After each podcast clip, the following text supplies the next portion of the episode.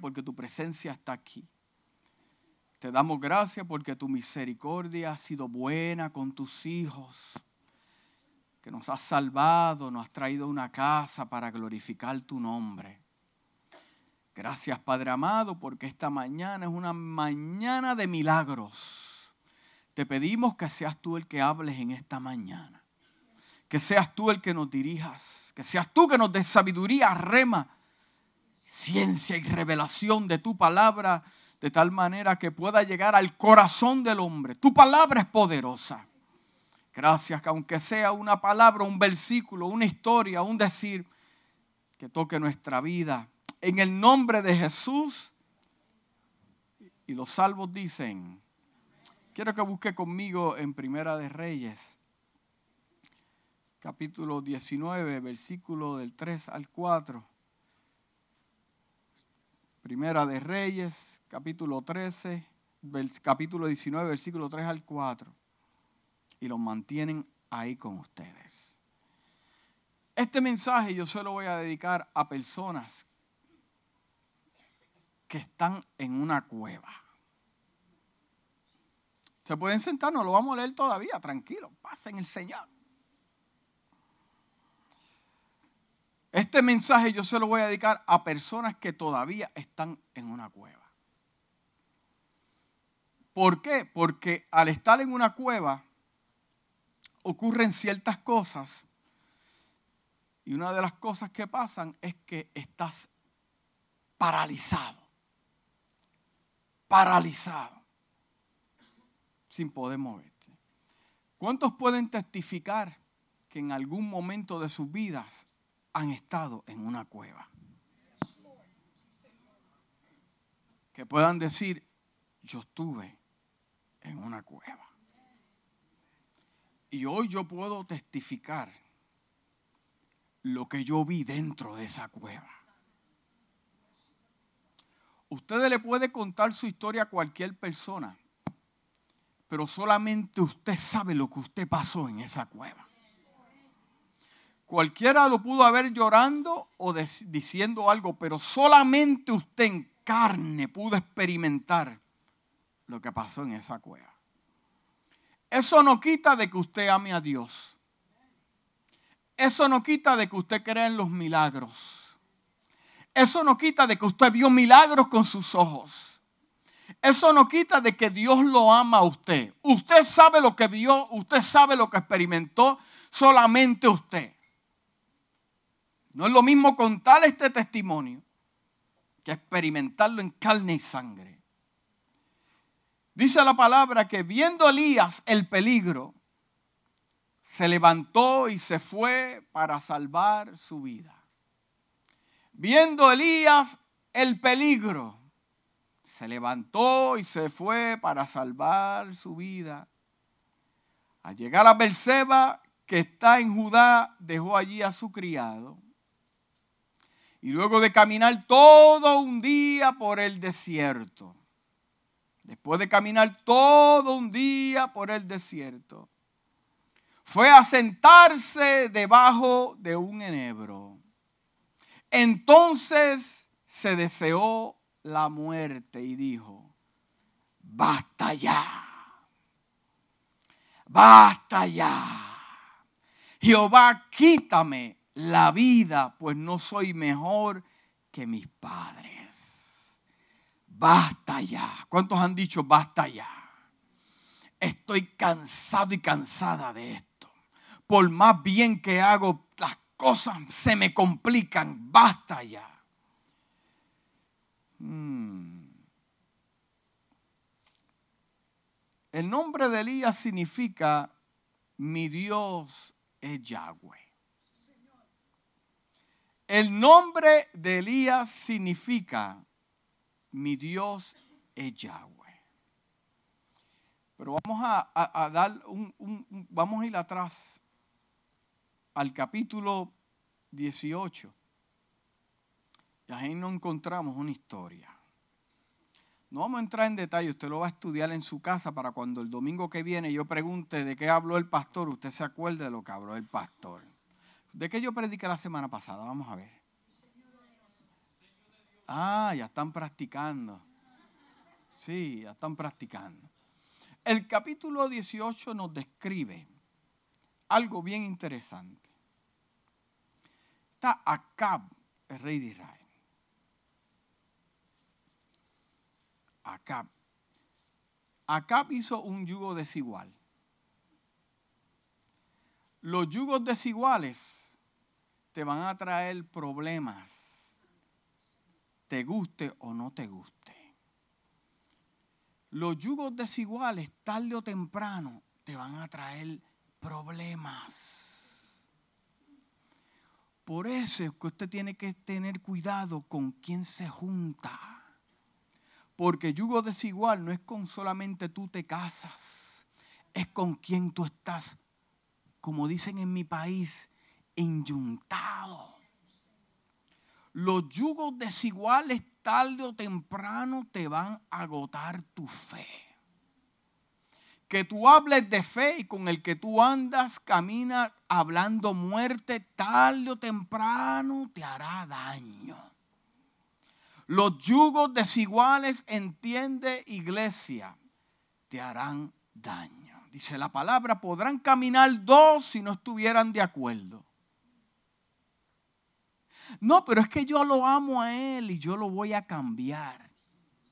Yo la, llamo, yo la amo a ella y yo la voy a cambiar. Yo creo en el Dios que hace. Ten cuidado con ese pensamiento porque hay muchos enredados tratando de jugar a Dios.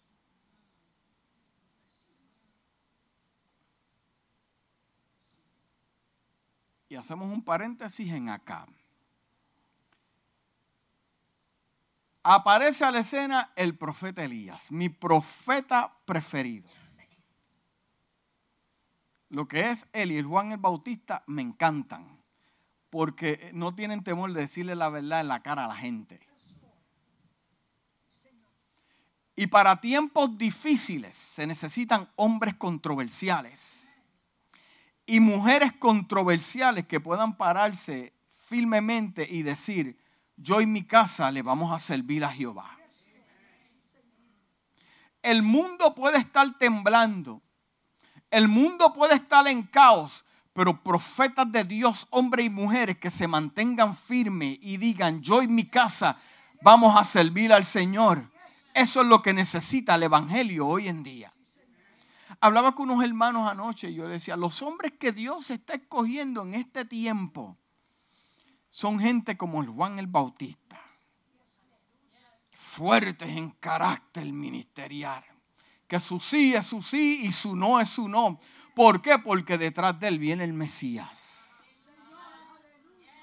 Los últimos ministros que Dios está levantando sobre la faz de la tierra, lo estás viendo con tus ojos son hombres y mujeres firmes en el Señor que no le temen miedo al pecado. Al gobierno se mantienen sólidos porque lo que viene detrás es la venida de Jesucristo. Ministros que Dios está ahí, pero que ese hombre es muy controversial. Mm, Jesús llegó a la escena y fue controversial. Si Jesús llega a venir en este tiempo y confrontar al gobierno y a la iglesia, si Jesús llega a venir en este tiempo y pasearse en los ministerios y los concilios y los hombres de Dios, no lo pondrían a predicar en las iglesias. No, a ese hombre no.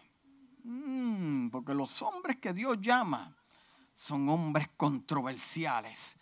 Para tiempos controversiales. Los hombres que Dios llama controversiales son para tiempos controversiales. Para tiempos difíciles Dios no va a llamar a llorones. Para tiempos difíciles Dios no va a llamar a la gente que se está quejando. Sentado en su butaca, en su lazy boy. Se sientan, Dios no me ama. Dios se acuerda solamente del pastor. Dios se olvidó de mí. ¿Por qué a mí me pasa esto y no le pasa al hermano Pedro? mientras el mundo se pierde y mientras se está levantando el diablo afuera y dentro de la iglesia para dañar, hacen falta hombres y mujeres controversiales. No que le echen la culpa a nadie. No que den excusa y le echen la responsabilidad a nadie. Es que ellos estén seguros que tienen el celo de Jehová y se mantengan firmes y fogosos. Son self-motivated. Se motivan solos, se miran en el espejo y dicen, yo soy alguien separado por Dios. Los hombres controversiales no dependen de los aplausos. Aprenden y dependen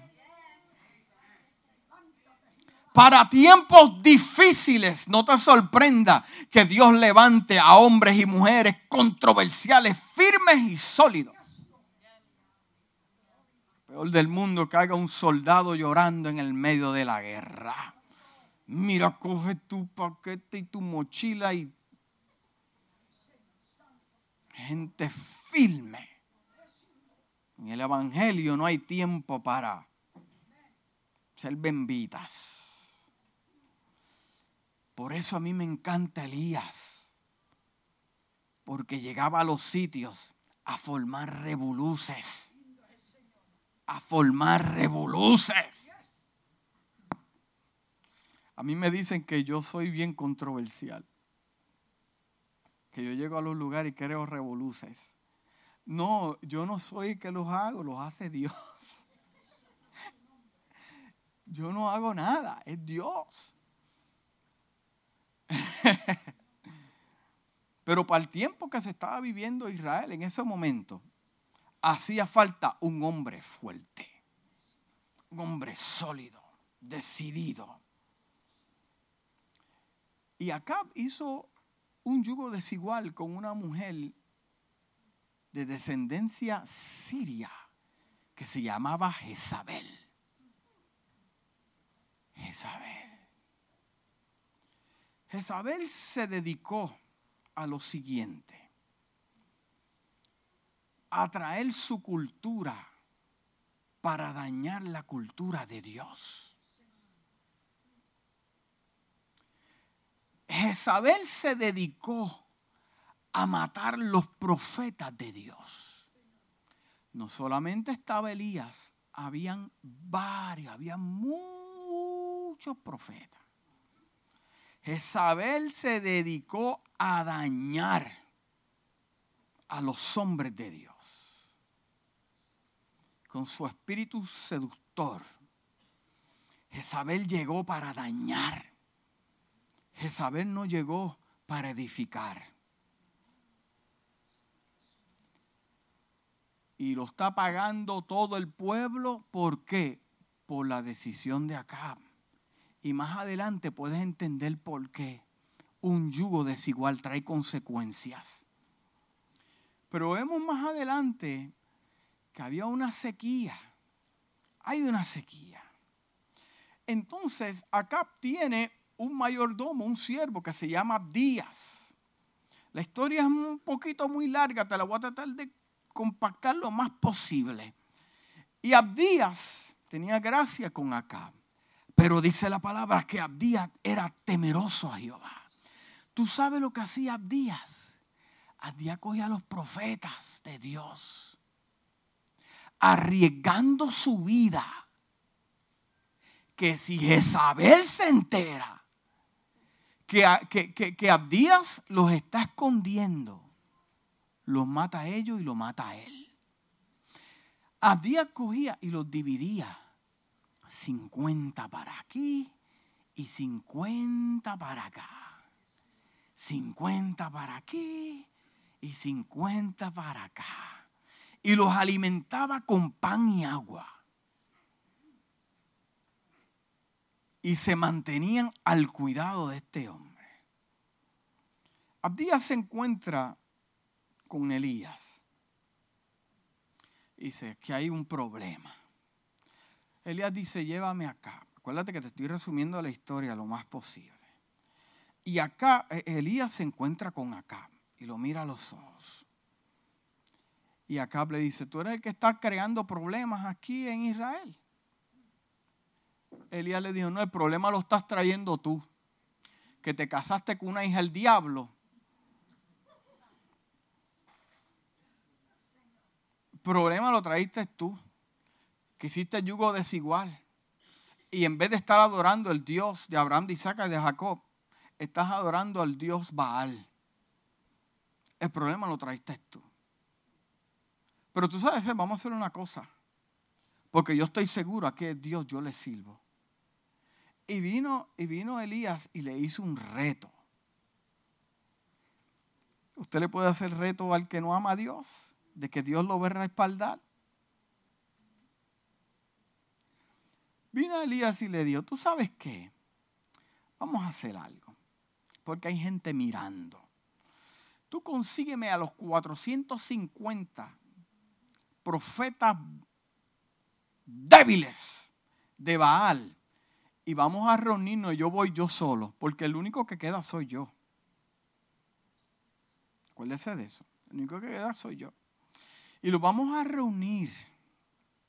Y vamos a ver cuál es el Dios que responde. Y vamos a ver cuál es el Dios que habla. Y él dijo, pues vamos a hacerlo. Y se reunieron y crearon un altar. Y cogieron unos becerros, unos toros, no me acuerdo, tengo que leerlo aquí, la vista no me da. Y los picaron en cantos. Y comenzaron a danzar estos 450 baales alrededor del altar. Y comenzaron a cortarse. Dice la palabra que comenzaron tempranito en la mañana, después del café. Estaban activados estos profetas de Baal. Estaban brincando como indios. Y Elías se asoma así y dice, wow, ya es por la mañana y ya el mediodía y tu Dios no te responde. Posiblemente no se ha levantado del sueño. I mean, tú tienes que estar seguro quién es Dios para tú poder moverte en este nivel de fe. Porque estos son niveles de fe, hermanos. Usted puede tener fe sin ver las cosas. sin ver las cosas, usted pudiera decir, Dios me va a contestar. Dios me va a responder. Yo tengo que darle un paso, un paso de fe que me tiemblan las piernas. Estoy seguro que Dios me va a respaldar. Usted diga que sí y yo le voy a prometer que usted va a ser probado. Conteste que sí, usted va a ser probado cuando le tiemblen las rodillas y usted tenga que llorar del alma, son moveres de fe que llevan su fe a otro nivel. Y viene Elías y se asoma y dice, no, posiblemente está almorzando. Y ellos comenzaron a desesperarse y comenzaron a cortarse con cuchillos y espadas. Y comenzaron a gritar y, y Elías dijo, mira, tú sabes que ya el circo paro. Porque vamos, nos va a coger la noche aquí. A mí, ¿qué clase de seguridad? Vamos a parar el circo este aquí y vamos a hacerlo a la manera de Dios. Se bajó Elías. Muévete. cogió y puso doce piedras que simbolizan las doce tribus de Israel.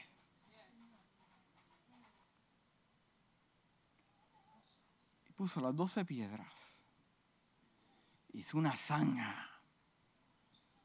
La llenó de agua. Oye, complicó más las cosas. Complicó más las cosas. Hizo una zanja.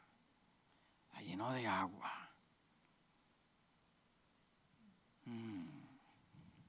Doce piedras. Esto me acuerda a Jesús cuando cogió a doce discípulos. Vamos a entrar ahí un momento. Porque doce discípulos los escogió Jesús y el Espíritu Santo los bautizó con fuego. Qué interesante saber que el profeta Elías coge 12, piedras representando 12 tribus y Jesús coge, toma 12 piedras representando 12 discípulos que se iban a triplificar en usted y en mí. ¿Nos estamos entendiendo? Volvemos a la historia. Y viene Elías y ora. Y dice, cuando llegó la hora de ofrecerse el holocausto, se acercó el profeta Elías y dijo, Jehová Dios de Abraham, de Isaac y de Israel, sea hoy manifiesto que tú eres Dios en Israel. Pero tú sabes lo que hizo Elías antes de que cayera el fuego. Organizó el altar. Lo puso en orden esto va aquí, esto va acá, esto no puede ir aquí, esto no puede ir acá. Porque antes que el fuego caiga del cielo, el altar tiene que estar ordenado. Antes, ¿por qué te adelantaste, pastor, al fuego? Usted conoce la historia. Amén. La conoce usted. Antes de que caiga el fuego en el altar, el altar tiene que estar ordenado el fuego no cae en lugares desordenados. Elías lo puso todo en orden. Y oró Dios de Abraham, de Isaac y de Israel. Sea hoy manifiesto que tú eres Dios de Israel. Y que yo soy tu siervo.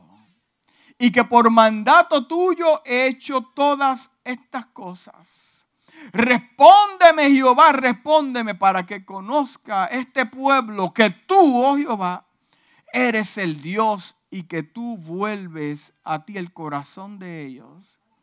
Entonces cayó fuego de Jehová y consumió el holocausto, la leña, las piedras, el polvo, aún lamió el agua que estaba en la zanja.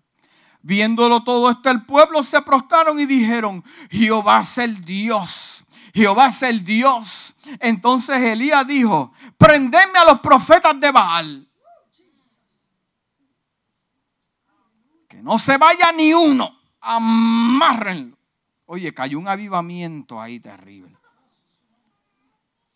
Ya el pueblo estaba activado. Elías le cortó la cabeza a los, a los 450 profetas de Baal. Uno por uno, pum, uno por uno. Después de ese milagro, ¿quién no se mueve, hermano? Después de ver algo sobrenatural, ¿quién no se mueve en fe? Cualquiera se mueve en fe. mira, el que no creía eh, disfrutó del beneficio de los que creyeron. ¿Quién no se mueve así cuando se provoca un milagro? Cortaron la cabeza.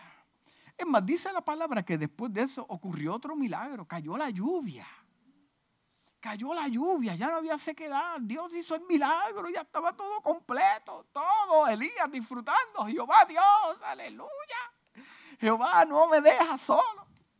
Jehová siempre llega a tiempo. Y la gente, amén se volvieron todos el corazón de piedra, el corazón de carne. Avivamiento, estaban ofrendando, diezmando, contentos, iban a la iglesia. No se perdían hasta el servicio de oración. Los miércoles a las nueve estaban ahí. El día de la mañana. Estaban activados la gente. ¿Qué hay que hacer, pastor? Y Elías activado con fuerzas nuevas. ¡Wow! ¡Qué tremendo! Dios puso a los profetas Baal en vergüenza. ¿Qué clase de milagro? ¿Ha visto usted un milagro así? Que ha caído fuego. No, no, no, no, no que usted soñó. No, no, que usted vio con sus ojos. Cayó el fuego, quemó el holocausto, consumió todo. Cortaron la cabeza a los Baales. Y después cayó lluvia. ¡Wow! El enemigo no se queda contento cuando hay milagros. Cuando usted decide poner su altar en orden, el enemigo no se queda contento. No, mire lo que ocurrió. Cuando Jezabel se enteró, ahora que se sabe quién es quién, cuando Jezabel se enteró, lo que había hecho el controversial de Elías, que le mató 450 de sus profetas. O sea, el negocio se le estaba cayendo. Y dijo, ¿tú sabes qué? Que yo no esté muerta mañana. Mándala a decir a ese bandido que yo no esté muerta mañana si yo no le hago lo mismo a él.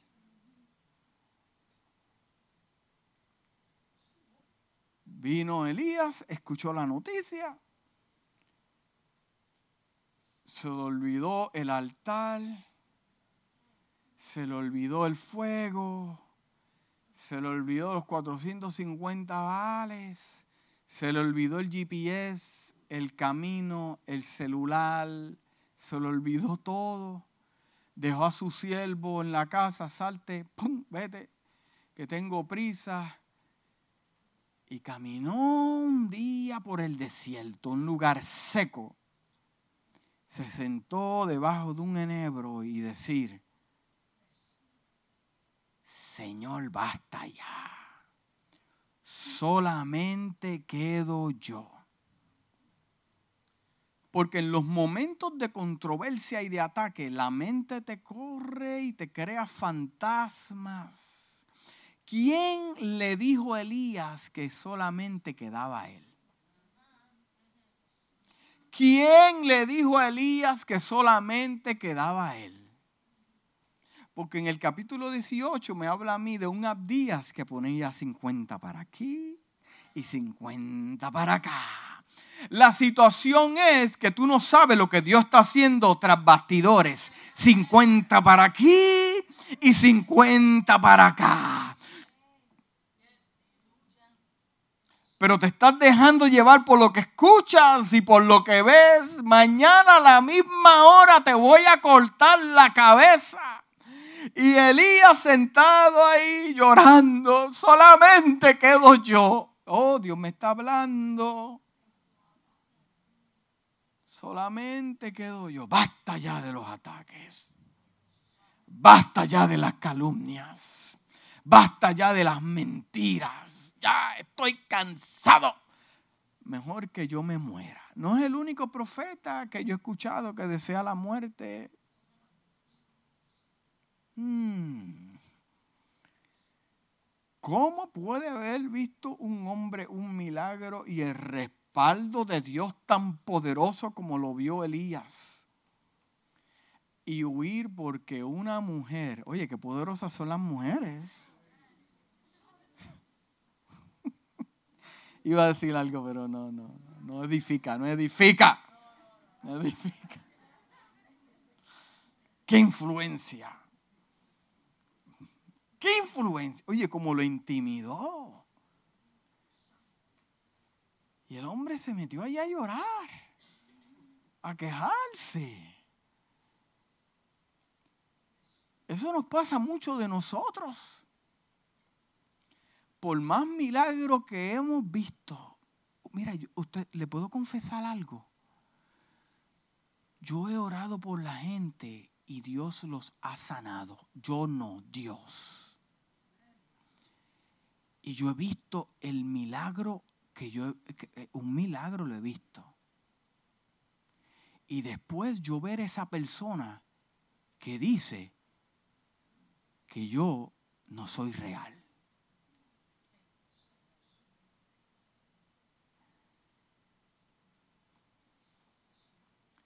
¿Qué usted hace en esos momentos? Cuando Dios lo usa a usted para llevarle la compra a su vecino. Y después el vecino le dice, tú eres un bandido.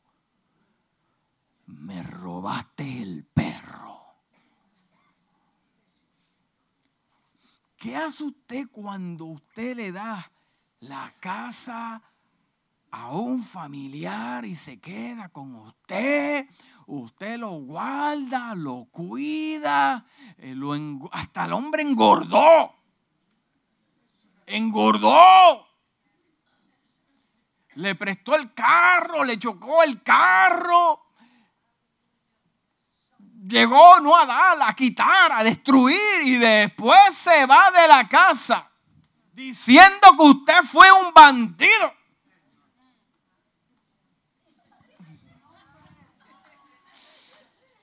Dios le está hablando a alguien.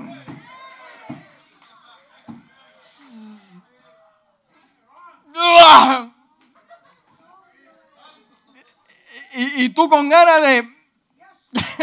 y Dios te dice, tienes que dar testimonio de que tú eres...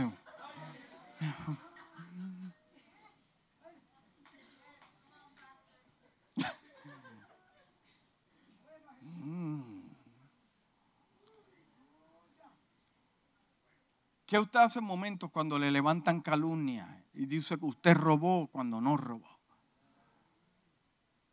Que usted miró cuando usted no miró. ¿Sabe cuál es la tendencia de hacer? Meternos en una cueva, a pelear con Dios, a preguntarle a Dios por qué, por qué ocurrió. Dios no tiene la culpa del bandidaje de dos o tres. Dios no tiene la culpa del bandidaje y dos o tres carnales y no voy a decir la palabra, de dos o tres, Dios no tiene la culpa. Pero nosotros, después que vemos milagros, después que vemos grandeza de Dios, tenemos la costumbre de meternos en una cueva. Hmm. Aleluya. Dice la palabra, y no me lo voy a adelantar porque son parte de los pasos,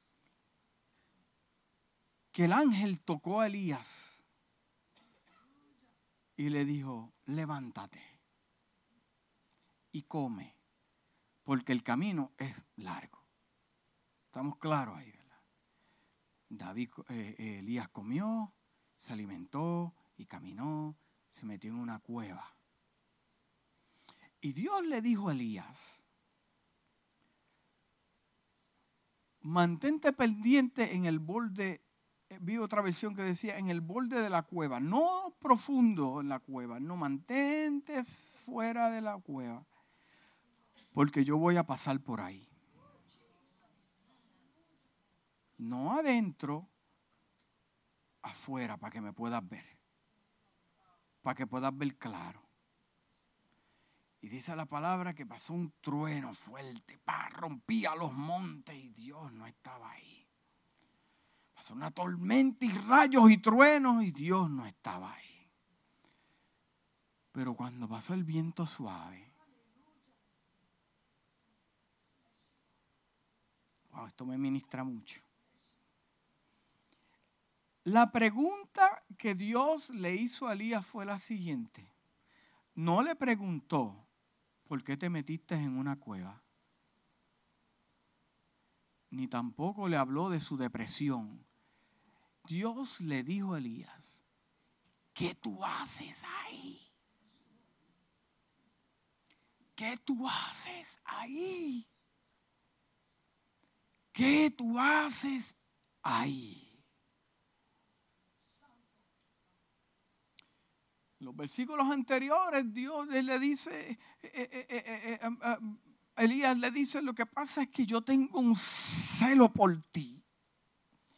Y yo te amo con todo mi corazón. Y yo he visto cómo se han derrumbado los altares a Jehová y han puesto altares paganos. Y he visto cómo matan los profetas. Y, solamente quedo yo. Y, si yo. y si yo no huyo, me matarán a mí.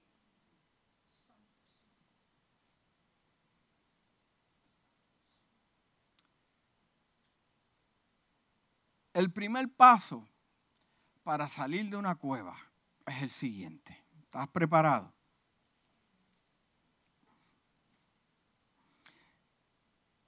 Usted tiene que entender algo.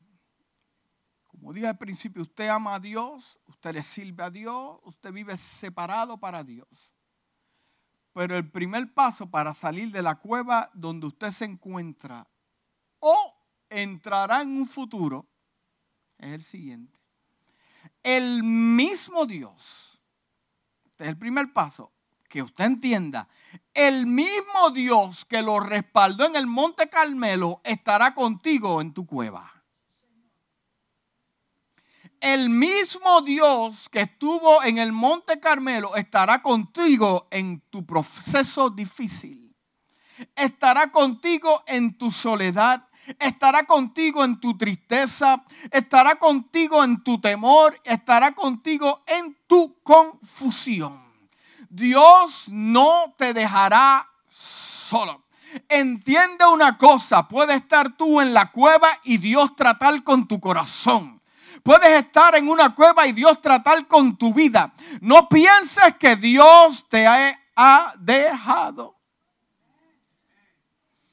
El mismo Dios que te respaldó, que te escuchó de los cielos, que te respaldara, es el mismo Dios que te escucha si estás dentro de una cueva.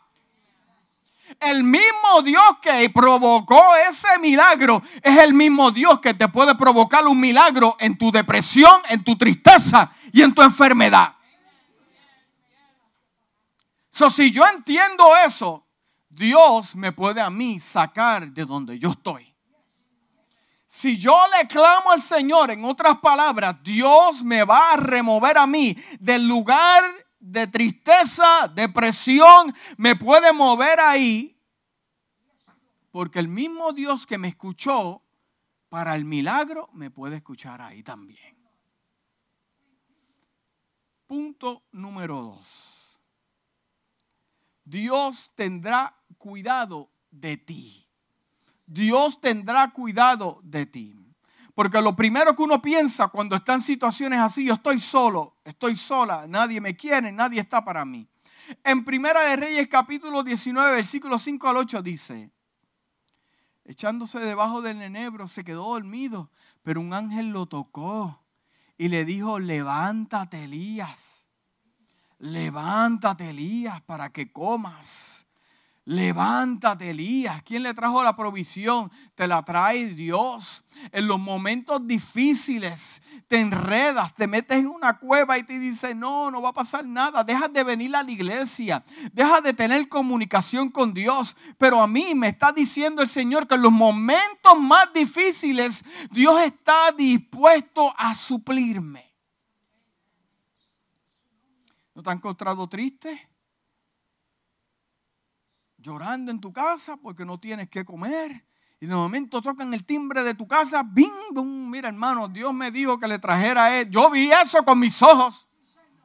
Dios me dijo que te trajera esto. Usted sabe que Dios le puede traer la compra, pagarle el bill de luz y usted se queda llorando todavía. Pero es que tú no sabes que voy a comer mañana. No, el mañana es hoy. El mañana es hoy. No voy a decir eso. Tercer punto. Dios se te va a revelar para darte paz. Para darte paz. Dice el, el, versículo 11 al 13, dice, sal fuera, sal fuera y ponte en el monte delante de Jehová en ese momento pasaba Jehová, ese momento pasaba Jehová y un viento grande y poderoso rompía los montes y quebraba las peñas. Y delante de y, las peñas delante de Jehová, pero Jehová no estaba en el viento. Tras el viento hubo un terremoto, pero Jehová no estaba en el terremoto. Tras el terremoto hubo un fuego, pero Jehová no estaba en el fuego. Y tras el fuego se escuchó un silbo apacible y delicado. Cuando Elías lo oyó, se cubrió el rostro con el manto y salió y se puso a la puerta de la cueva.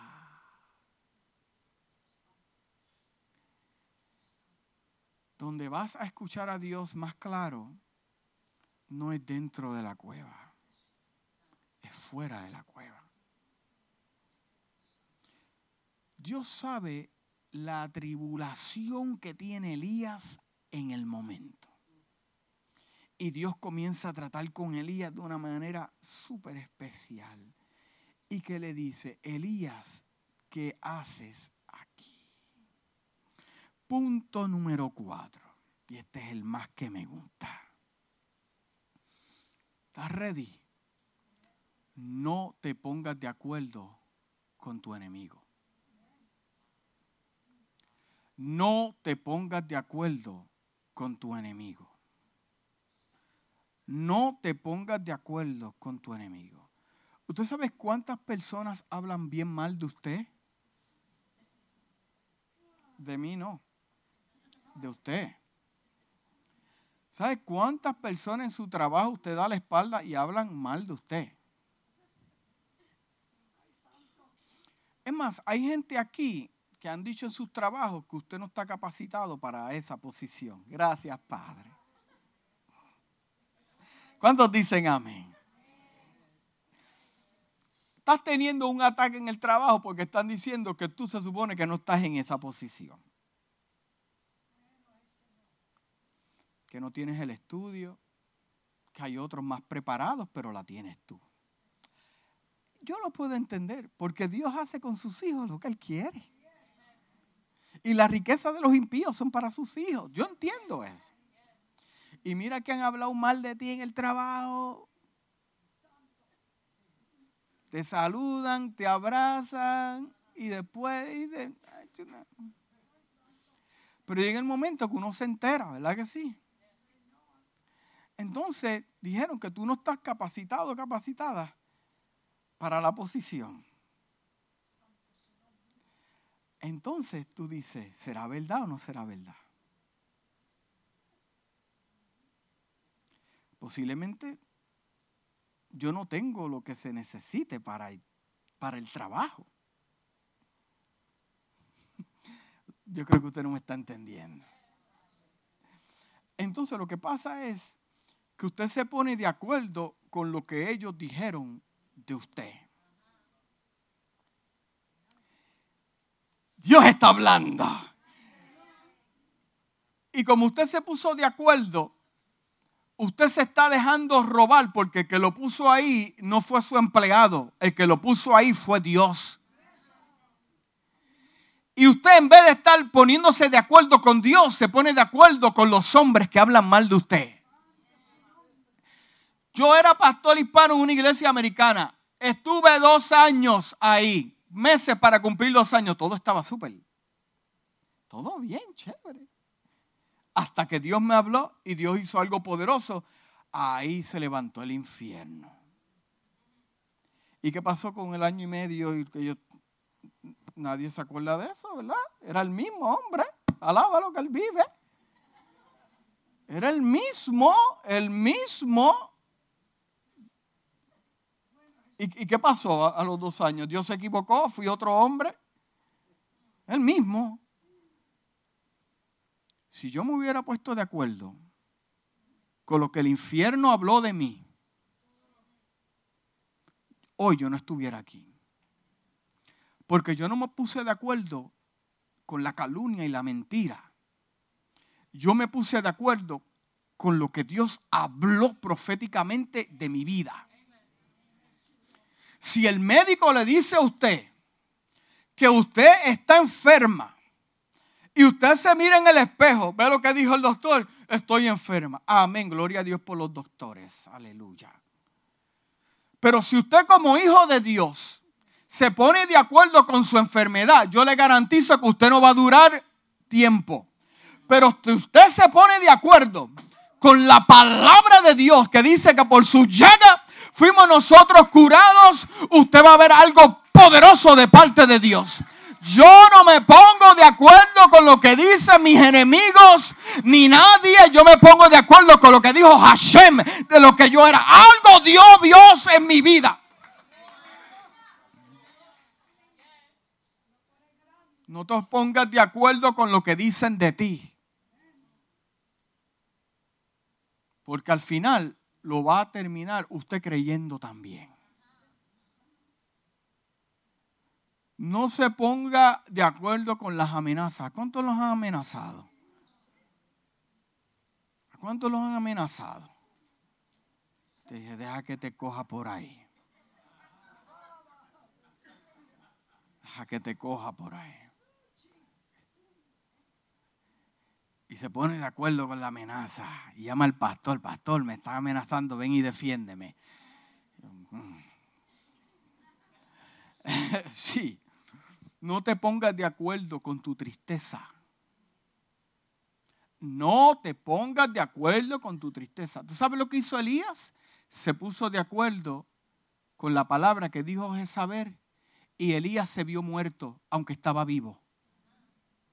Elías se vio muerto aunque estaba vivo porque Elías dijo, yo soy el último que, me, que queda, me van a matar. Me van a matar, me van a matar, me van a matar, me van a matar, donde quiera que iba, me van a matar, me van a matar. Elías se puso de acuerdo con la palabra que arrojó esa hija el diablo.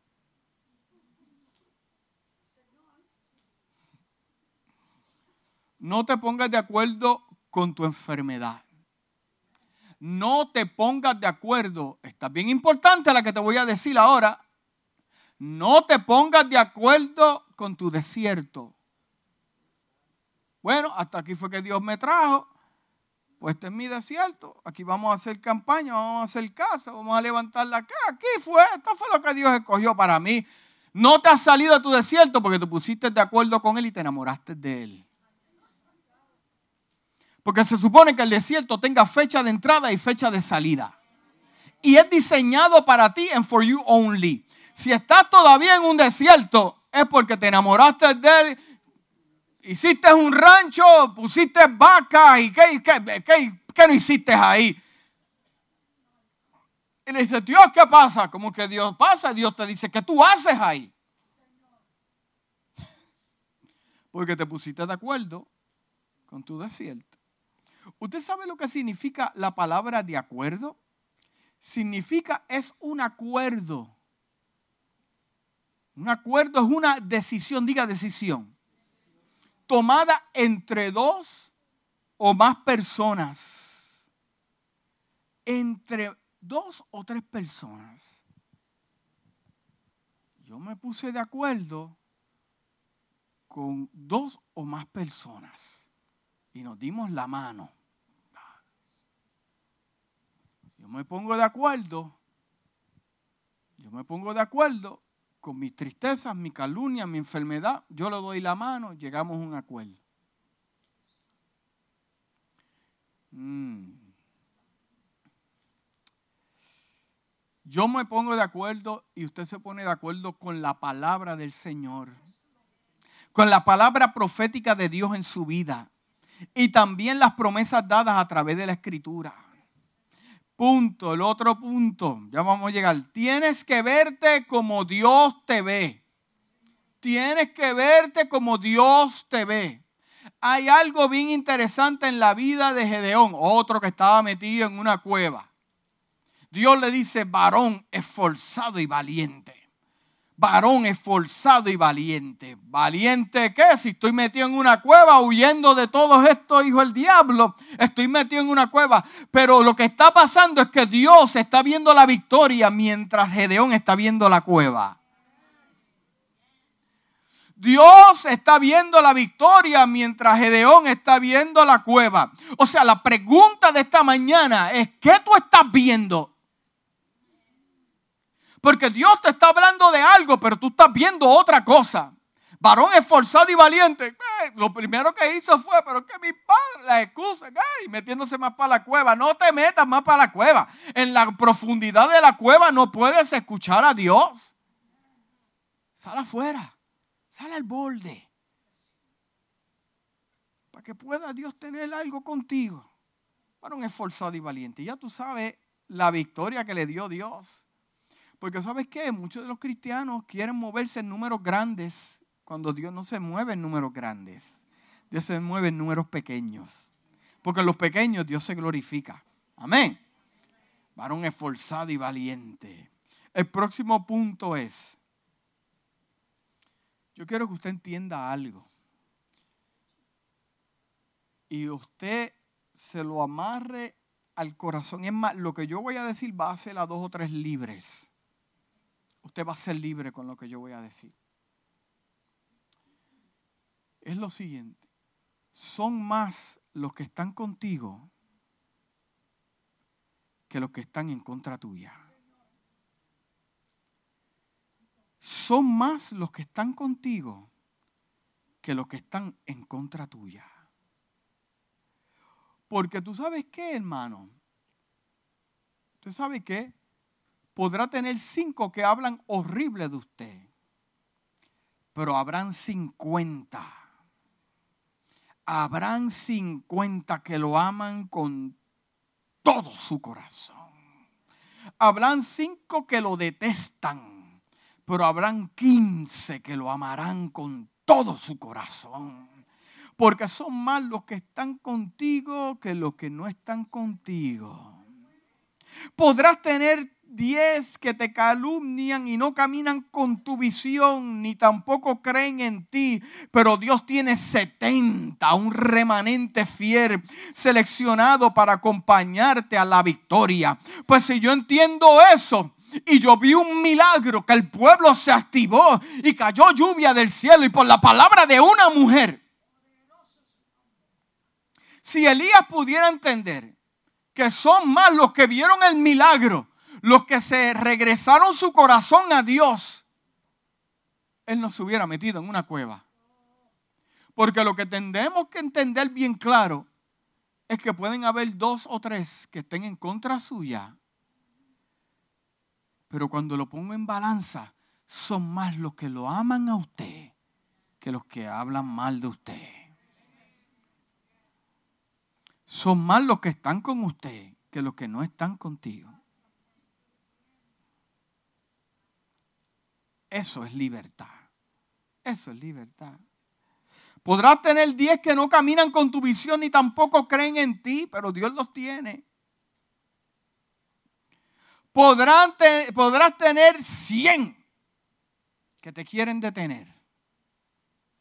Podrás tener 100 que te quieren detener. Pero si tienes tres, Padre, Hijo y Espíritu Santo, esos son mayoría. Esos son mayoría.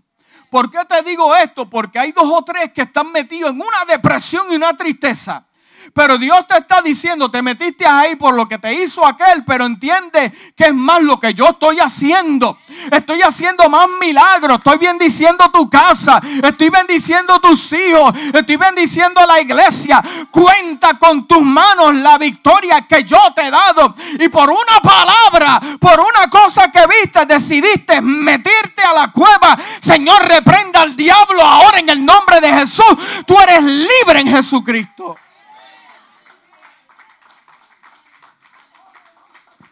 Es más, yo tengo noticias para ti. Lo que te está manteniendo en esa cueva es una sola cosa. Just one thing. Una sola cosa lo que te tiene en la cueva. Una sola cosa. Pero hay 20 que te están esperando. Cosas maravillosas de parte de Dios. Sacúdate en el nombre de Jesús. Sacúdate en el nombre de Jesús. ¿Tú sabes lo que Jezabel hizo con el profeta? Lo metió en la cueva. El trabajo de Jezabel es meter al profeta en la cueva. El trabajo de Jezabel es meter al profeta en la cueva. Hay dos o tres carnales que su asignación es meterte en una cueva. Hay dos o tres carnales que te rodean, que su trabajo y su misión es meterte en la cueva. Porque mientras estés en la cueva, vas a ser estéril. No vas a producir.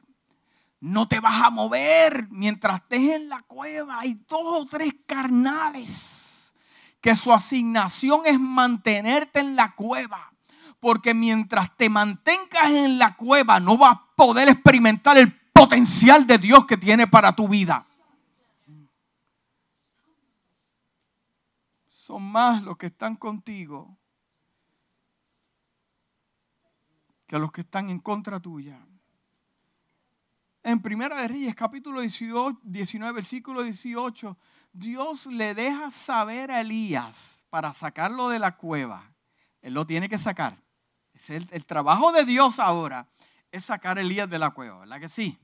Sacarlo, sacarlo. Es el trabajo de Dios.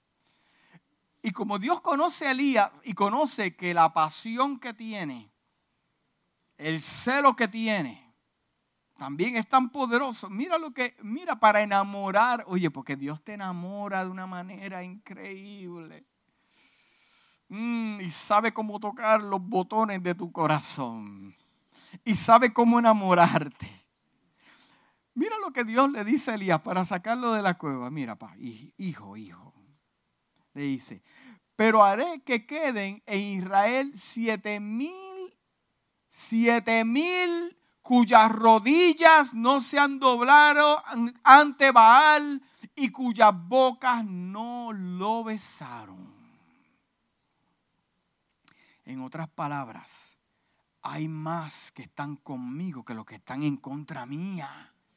Sal de la cueva. Son más de los que están contigo que los que están en contra tuya. Deja que hable, deja que bochinche, deja que se invente lo que se quieran inventar tienes de más. Tienes de más. Inclusive, inclusive, Dios le dijo, mira, salte de aquí, yo quiero que tú me hagas acá, quiero que me unges a este, quiero que este, y a, Eliseo, tu siervo, me lo unges como profeta. Dios entendió, ya tiene, Dios no tiene plan B, Dios tiene un plan A. O sea, Dios no tiene plan B, Dios tiene plan A. Entonces le dice, yo creo que tú me lo unges. Inclusive el profeta Elías después, e-, Eliseo, pudo entender este lenguaje y se encontraban en un momento difícil de batalla. Y mira lo que Eliseo le dice a, su siervo. Le dice en 2 Reyes capítulo 6, le dice, le dijo, no tengas miedo, porque son más los que están con nosotros de los que están con ellos. Y oró Eliseo y dijo, te ruego Jehová que abra sus ojos para que veas. Entonces Jehová abrió los ojos del criado y miró. Y he aquí que en el monte estaba lleno de gente, de caballos y de carros de fuego alrededor de Eliseo. Jehová ábrele los, oye, si hay que orar para dos o tres. Jehová ábrele los ojos para que vea que no está solo ni sola y tú piensas que estás solo y sola.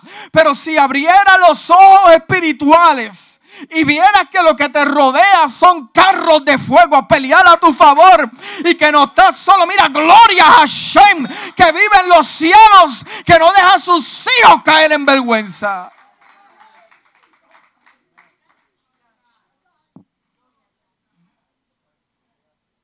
Aleluya. Dios siempre te va a esconder. El otro punto, Dios siempre te va a esconder. Dios siempre caerán mil y diez mil a tu diestra, mas a ti no llegarán.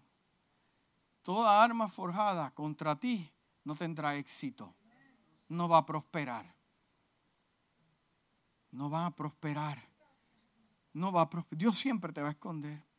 Mira lo que dice el segundo Reyes, capítulo 2, versículo 11 al 14. Dice, Elías y Eliseo caminaban juntos, charlando, y de repente llegaron un carro y unos caballos que parecían de fuego, los cuales separaron Elías de Eliseo. Elías fue llevado al cielo en un torbellino.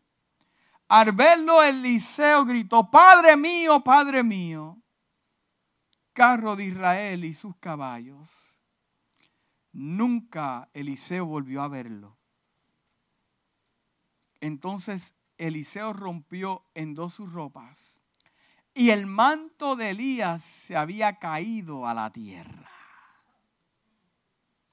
El manto de Elías se había caído a la tierra. Entonces Eliseo lo agarró y se volvió se detuvo en pie a la orilla del Jordán, golpeó el agua con el manto y dijo, ¿dónde está el Señor, el Dios de Elías? Cuando Eliseo golpeó el agua, el río se separó en dos y Eliseo lo cruzó. ¿Dónde está Dios? Dios está en ese milagro. ¿Dónde está Dios? En el milagro de tu casa. ¿Dónde está Dios en el milagro con tu iglesia? ¿Dónde está Dios con todo lo que Dios ha hecho por ti? ¿Dónde está Dios? Ahí que se supone que no te lo dieran y te lo dieron, que se supone que no estuvieras sano y estás sana. Ahí está, pero yo no he visto un ángel, no tienes que verlo, hermano. Que Dios yo vea como Dios pone todo en su lugar y nos suple y nos prospera. Ahí está Dios. El carro de fuego se fue, pero el milagro estaba presente. Ahí es donde te tienes que concentrar. Ahí es donde tienes que poner tu mirada. No darle promoción a lo que hace el enemigo, ni los que te aman tampoco. No le des promoción. Dale la promoción lo que hace el Padre contigo. Lo que Dios está haciendo en la casa. Lo que Dios está haciendo en tu trabajo. Dale promoción como Dios te salvó, como Dios te sanó. La gloria de Jehová cubre tu casa. Dale promoción a esas cosas. ¿Dónde está Jehová? Está conmigo porque hasta aquí Jehová me ha traído.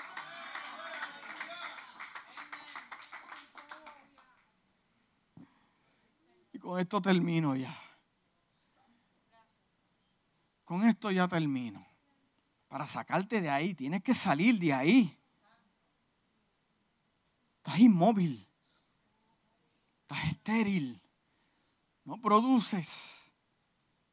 No ves por la oscuridad. Escucha esto, hermano. Escúchame bien. Escúchame bien. Tus victorias. Tus victorias son más que tus derrotas.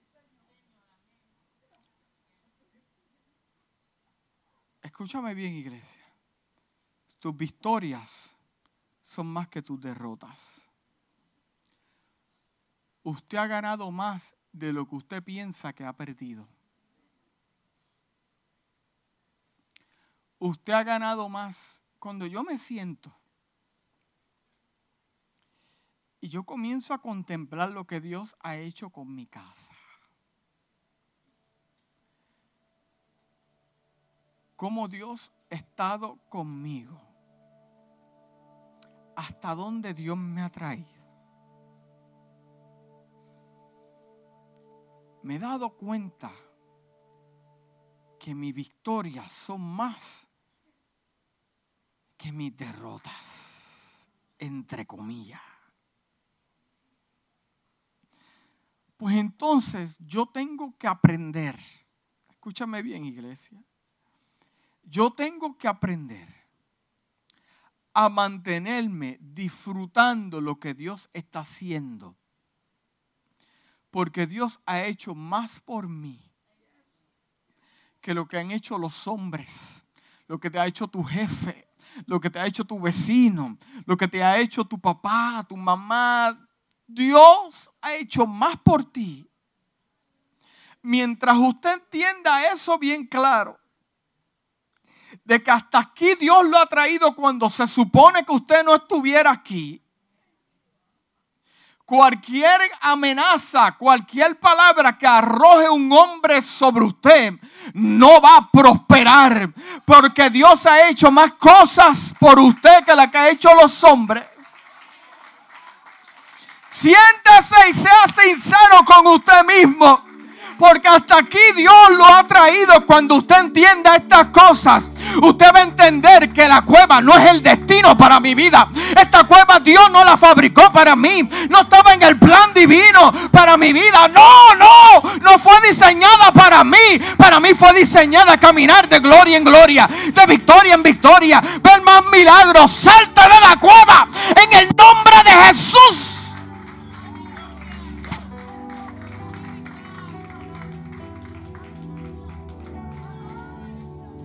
Las cosas que Dios ha hecho. En el libro de Romanos dice, ¿quién nos separará del amor de Cristo? o tribulación, o angustia, o persecución, o hambre, desnudez, o peligro, o espada, como está escrito. Por causa de ti somos muertos todo el tiempo. Somos contados como ovejas de matadero. Antes en todas estas cosas somos más que vencedores por medio de aquel que nos ama. Por lo cual estoy seguro que ni la muerte, ni la vida, ni los ángeles, ni principados, ni potestades, ni lo presente, ni lo porvenir, ni lo alto, ni lo profundo, ninguna otra cosa creada nos podrá separar del amor de Dios en Cristo Jesús. Nada me va a separar a mí de lo que Dios tiene conmigo. Nada, nada, nada, nada, nada. Lo que habló Dios para mi vida va a llegar a cumplimiento. Yo me mantengo ahí. Yo pongo mi altar en orden para que caiga el fuego. Aleluya. Dios cumplirá lo que me ha prometido.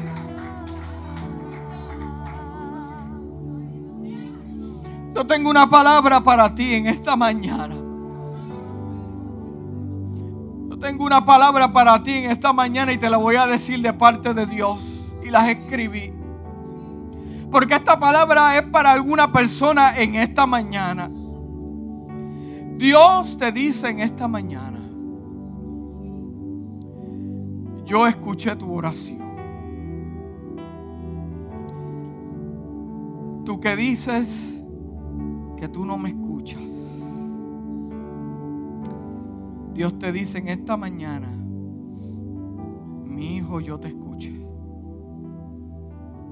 Yo te escuché. Pero Dios te pregunta en esta mañana, ¿qué haces en esa cueva?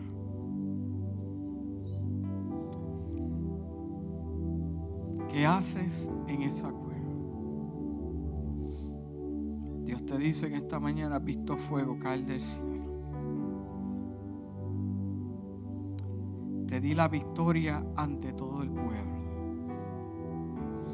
Viste lluvia en tu sequía. Pero la palabra del enemigo te metió en la cueva. Esa palabra te paralizó. Esa palabra te hizo estéril. Esa palabra rompió tu corazón.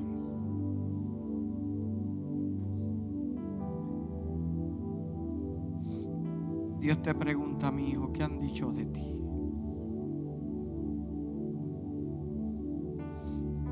Mi hijo, mi hija, ¿qué te ha marcado tu corazón?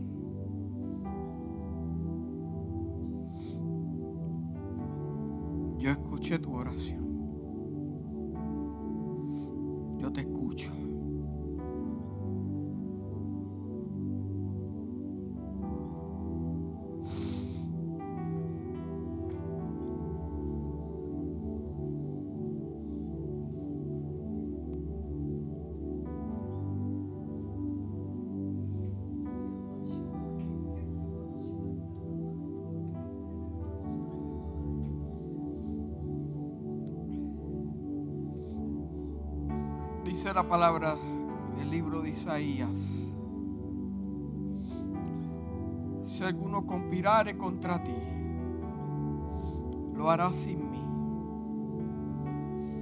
El que contra ti conspirare, delante de ti va a caer.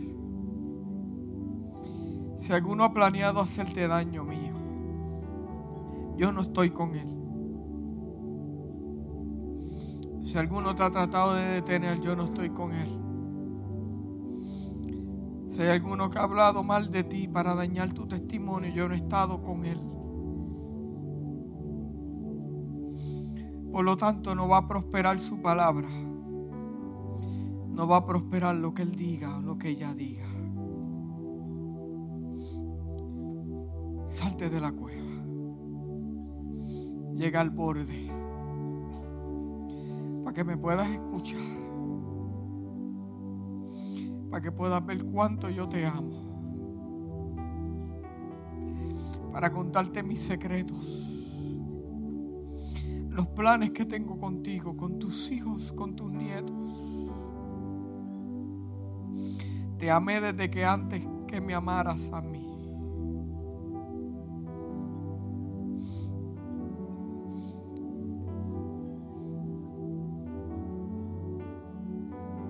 Altar se abre en esta mañana.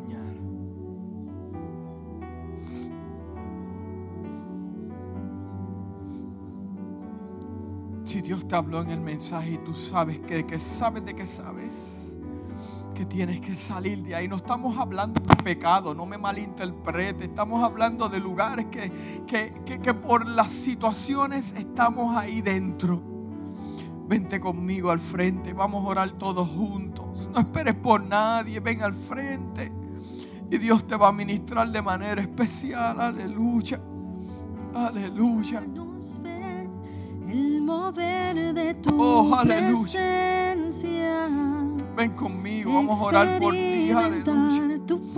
Dios te confirma en esta hermosa noche. Dios te escuché. Yo escuché tu clamor, tu oración. Aleluya.